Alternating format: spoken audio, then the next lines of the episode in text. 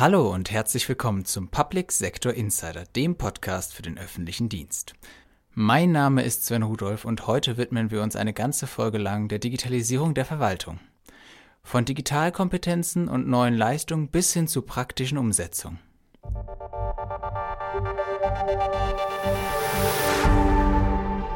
Wenn neue digitale Verwaltungs- und Gesundheitsleistungen an den Start gehen, dann feiern die zuständigen Teams einen kleinen Erfolg. Aber kommt der bei den Bürgerinnen und Bürgern auch an? Und wieso sind digitale Leistungen aktuell oft mehr Schein als Sein? Meine Kollegin Tanja Clement kommentiert.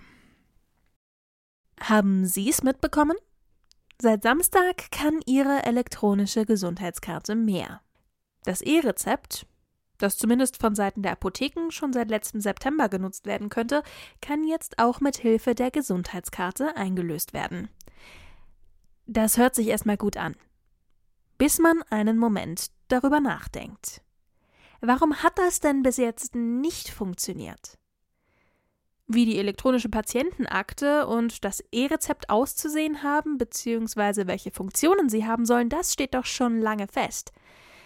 Wäre es nicht viel sinnvoller, wenn alle oder zumindest die meisten Funktionen auf einmal gelauncht würden?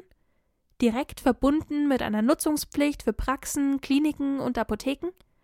Die Gesundheitskarte zum Beispiel haben doch sowieso schon alle dabei. Es braucht also nicht mal eine Lösung für Mitbürgerinnen und Mitbürger ohne Smartphone und Co. Stattdessen entscheidet man sich in der deutschen Verwaltung, nicht nur im Gesundheitssektor, wieder und wieder für Einzelreleases. Quasi die Single-Auskopplung statt dem Album. Mit traurigem Erfolg. Denn selbst die, die gerne digitale Lösungen nutzen würden, bekommen von einem guten Teil der gestarteten Anwendungen nichts mit. Und wenn dann doch jemand eine neue Leistung in Anspruch nehmen möchte, stolpert er oder sie schon bald über die zweite große Achillesferse der Verwaltungsdigitalisierung.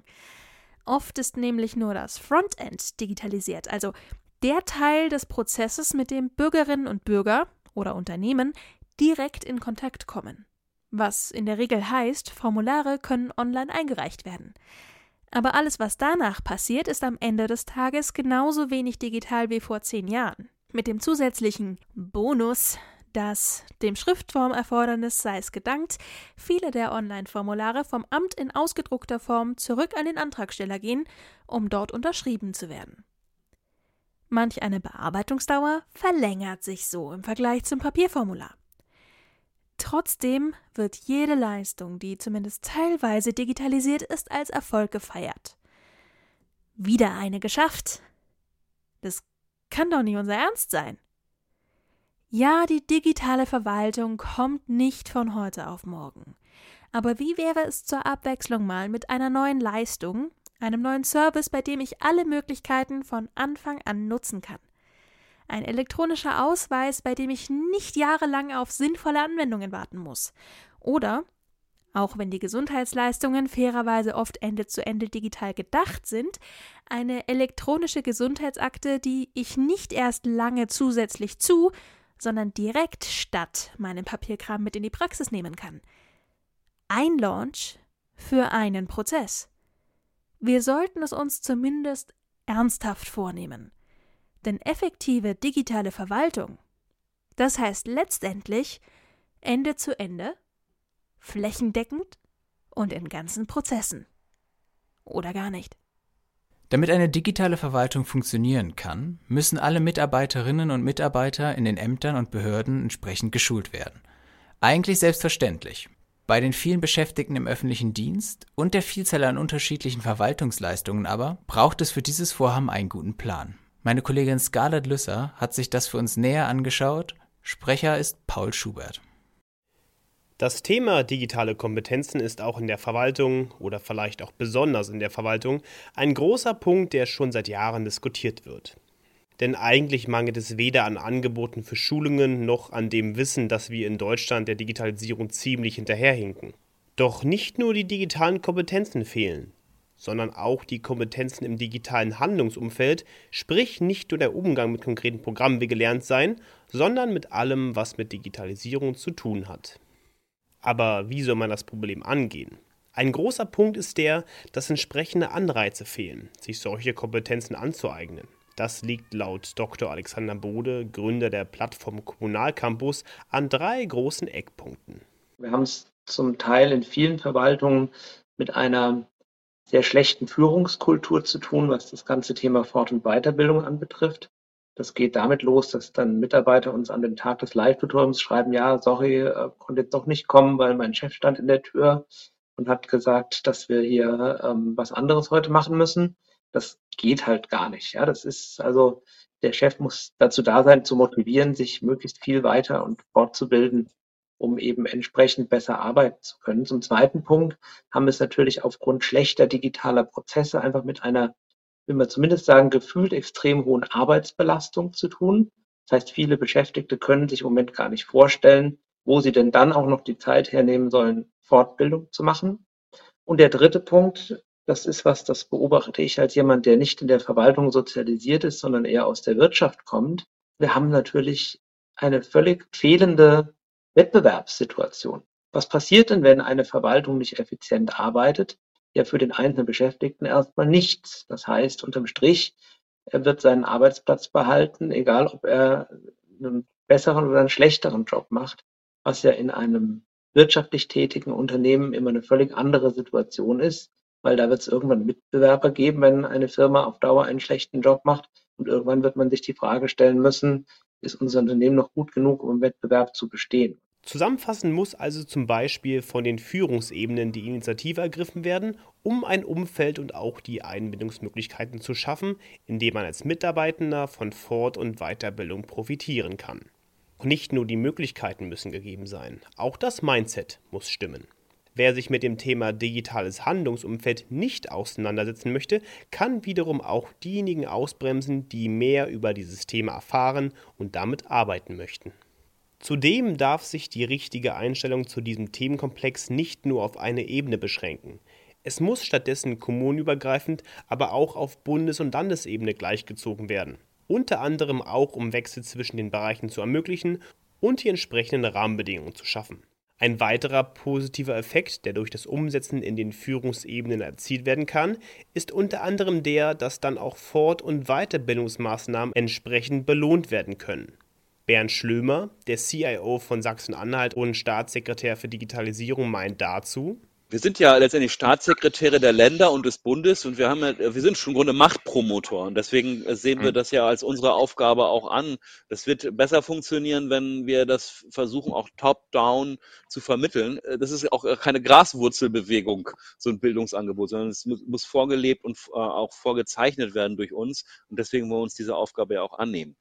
Aber nicht nur das vorgelebt bekommen oder gefördert werden können gute Anreize für eine bessere Digitalisierung der Verwaltung darstellen. Auch die Nutzerfreundlichkeit von Programmen, die für die Digitalisierung eingesetzt werden, kann den Ausschlag geben, warum es vielleicht auch manche Skeptiker doch ausprobieren. Wenn beispielsweise durch die Automatisierung von Prozessen lästige Kleinstaufgaben wegfallen, bleibt den einzelnen Sacharbeitern und Sacharbeiterinnen mehr Zeit für andere Aufgaben, wie die persönlichen Beratungen oder auch Vorbereitungen auf andere Aufgaben zu treffen. Dabei geht es nicht mal so sehr um künstliche Intelligenz, sondern einfache kleine Anwendungen, die Arbeitslasten abnehmen können. Aber auch hier muss man die Arbeitserleichterung mit Vorsicht genießen, wie Professor Dr. Margit Seckelmann vom Institut für Rechtsinformatik an der Leibniz-Universität in Hannover warnt.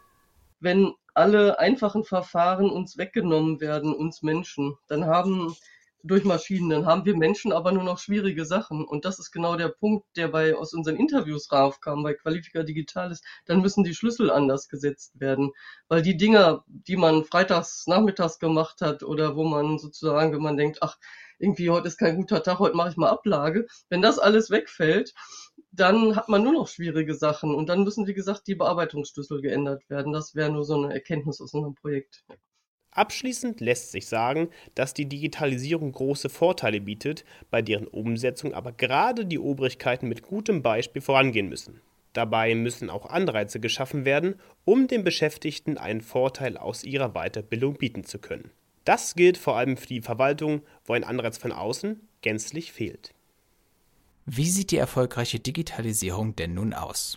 Und warum nutze ich der nicht immer einfache Weg dorthin? Darüber spricht meine Kollegin Tanja Clement mit Michael Bramm, Head of Customer Implementation Services Deutschland und verantwortlich für die Gesamtprojektleitung für das Crealogix-Portal, der marktführenden Antrags- und Bewilligungsplattform bei den Landesförderinstituten in Deutschland. Hallo Herr Bramm, schön, dass Sie heute bei uns im Podcast sind. Hallo Frau Clement, ich freue mich heute hier sein zu dürfen. Weshalb ist denn die erfolgreiche Digitalisierung der deutschen Verwaltung so wichtig bei der Bewältigung aktueller Herausforderungen? Ähm, zum einen, die deutsche Verwaltung hängt bei der Digitalisierung dem europäischen Durchschnitt weit hinterher. Und gerade in der Pandemie haben wir gelernt und auch in anderen Katastrophen, dass es wichtig ist, dass wir eine handlungsfähige Verwaltung brauchen, die auch skalieren kann und auch rund um die Uhr, also 24 Stunden, sieben Tage die Woche bereitsteht. Ähm, eine andere Komplexität ergibt sich aufgrund der verschiedenen Zuständigkeiten und die sind teilweise auch für den Bürger nicht ganz einfach nachzuvollziehen oder eine Herausforderung. Denn zum einen versteht der Bürger es nicht, warum er zum Beispiel das Kindergeld heute schon über den Bund digital beantragen kann, aber das Mutterschaftsgeld nicht. Das Elterngeld hingegen wiederum kann er vielleicht in dem Bundesland Bayern online beantragen, aber in Thüringen wieder nicht. Das heißt also, aufgrund der Zuständigkeiten ergibt sich für den Bürger die Frage, warum der Sachverhalt, dass er ein Kind bekommen hat, so unterschiedlich bezüglich der Digitalisierung beantwortet wird. Und ich glaube, hier sehen wir einfach große Herausforderungen, auch die Digitalisierung als Gesamtheit zu sehen. Mhm. Warum ist es denn so wichtig, dass Anträge in einer digitalen, sicheren und vor allem kundenfreundlichen Umgebung beantragt, geprüft und genehmigt werden können? Ja, ich glaube, die Bürger sind es heute von anderen Industrien gewöhnt, dass sie ihre alltäglichen Aufgaben von zu Hause aus erledigen können. Damit meine ich beispielsweise das Homebanking oder auch Einkäufe können Sie bequem digital und online von überall auf der Welt einfach ausführen. Was die digitale Verwaltung betrifft, sieht es leider heute noch ganz anders aus. Man kann zwar schon viele Anträge online herunterladen, also sich als PDF runterladen und dann ausfüllen und ausdrucken und muss sie dann aber wieder per Post einreichen und hat dann wieder keinen direkten Kontakt oder keine direkte Kommunikation zum eigentlichen Sachbearbeiter. Das heißt also, Rückfragen gehen wieder nur über den sehr aufwendigen Postweg oder Anruf. Man muss sich halt zeitlich gegeneinander abstimmen. Und das kann halt viel einfacher funktionieren, wenn man das einfach über einen digitalen Weg über ein Postfach und eine digitale Antragsmöglichkeit anbietet, die dann auch dort genehmigt werden kann und ich auch den Status einsehen kann. Ich glaube, das bietet viele Vorteile für den Bürger in der Transparenz und auch einfach in der Erledigung dieser Aufgaben neben über allen anderen Verantwortlichkeiten, die ein Bürger ja hat. Welcher Mehrwert ergibt sich denn daraus, wenn man Anträge digital anbietet? Also ich glaube, für den Bürger habe ich das gerade rausgestellt. Das ist einfach der Komfort und einfach die Verfügbarkeit von Verwaltungsleistungen, die sich dadurch erhöht. Man darf auch nicht vergessen, es gibt ja auch manchmal Verwaltungsleistungen, zum Beispiel im Katastrophenfalle. Da habe ich vielleicht auch gar nicht die Möglichkeit, äh, mit meinen Unterlagen in irgendein Amt zu gehen, sondern ich habe gerade eine ganz andere Problemstellung, erst meinen Hausstand zu sichern. Und ich glaube, hier sehen wir auch, dass einfach die Verfügbarkeit über digitale Wege es dem Bürger vereinfacht. Wir sehen aber auch auf der Verwaltungsseite große Vorteile, weil zum einen kann ich die Qualität der Anträge verbessern, weil ich kann über digitale Wege automatisch prüfen, zum Beispiel, ob alle Informationen bereits angegeben wurden, ob die inhaltlich korrekt sind und entlaste damit auch die Sachbearbeiter in der Verwaltung. Und das führt natürlich wieder zu dem Vorteil, dass der Durchsatz erhöhen kann. Das heißt also, ein Verwaltungsmitarbeiter kann viel mehr Anträge am Ende bewerten, weil er unterstützt wird durch diese Technologien. Man kann aber auch sagen, dass das Thema Lastenverteilung dadurch erst möglich wird. Wenn ich über papierhafte Anträge spreche, dann bin ich natürlich auch daran gebunden, wo diese Anträge eingehen und dann bearbeitet werden können. Wenn ich digitale Möglichkeiten habe, kann ich natürlich auch bei gewissen Lastspitzen in Wissen öffentlichen Anträgen vielleicht konsolidieren, mehr Mitarbeiter, diese Aufgabe zur Verfügung stellen, wo vielleicht in anderen Bereichen gerade die Last runtergeht. Wie wichtig ist denn die IT-Integration in bestehende Anwendungslandschaften? Gibt es da Sicherheitsaspekte, die besonders zu beachten sind? Die Integration ist zuerst eine essentielle Voraussetzung für die Verringerung von redundanten Daten. Kunden möchten beispielsweise nicht immer die gleichen Daten immer wieder erneut eingeben müssen, nur weil sie vielleicht in einer anderen Zuständigkeit benötigt werden. Das heißt also, die gemeinsame Nutzung von Datenquellen ist eine große Verbesserung in der Harmonisierung, der Abarbeitung von öffentlicher Verwaltung, aber auch die Ablage, also die gemeinsame Datenhaltung ist ein wichtiger Schritt für die vernetzte Verwaltung.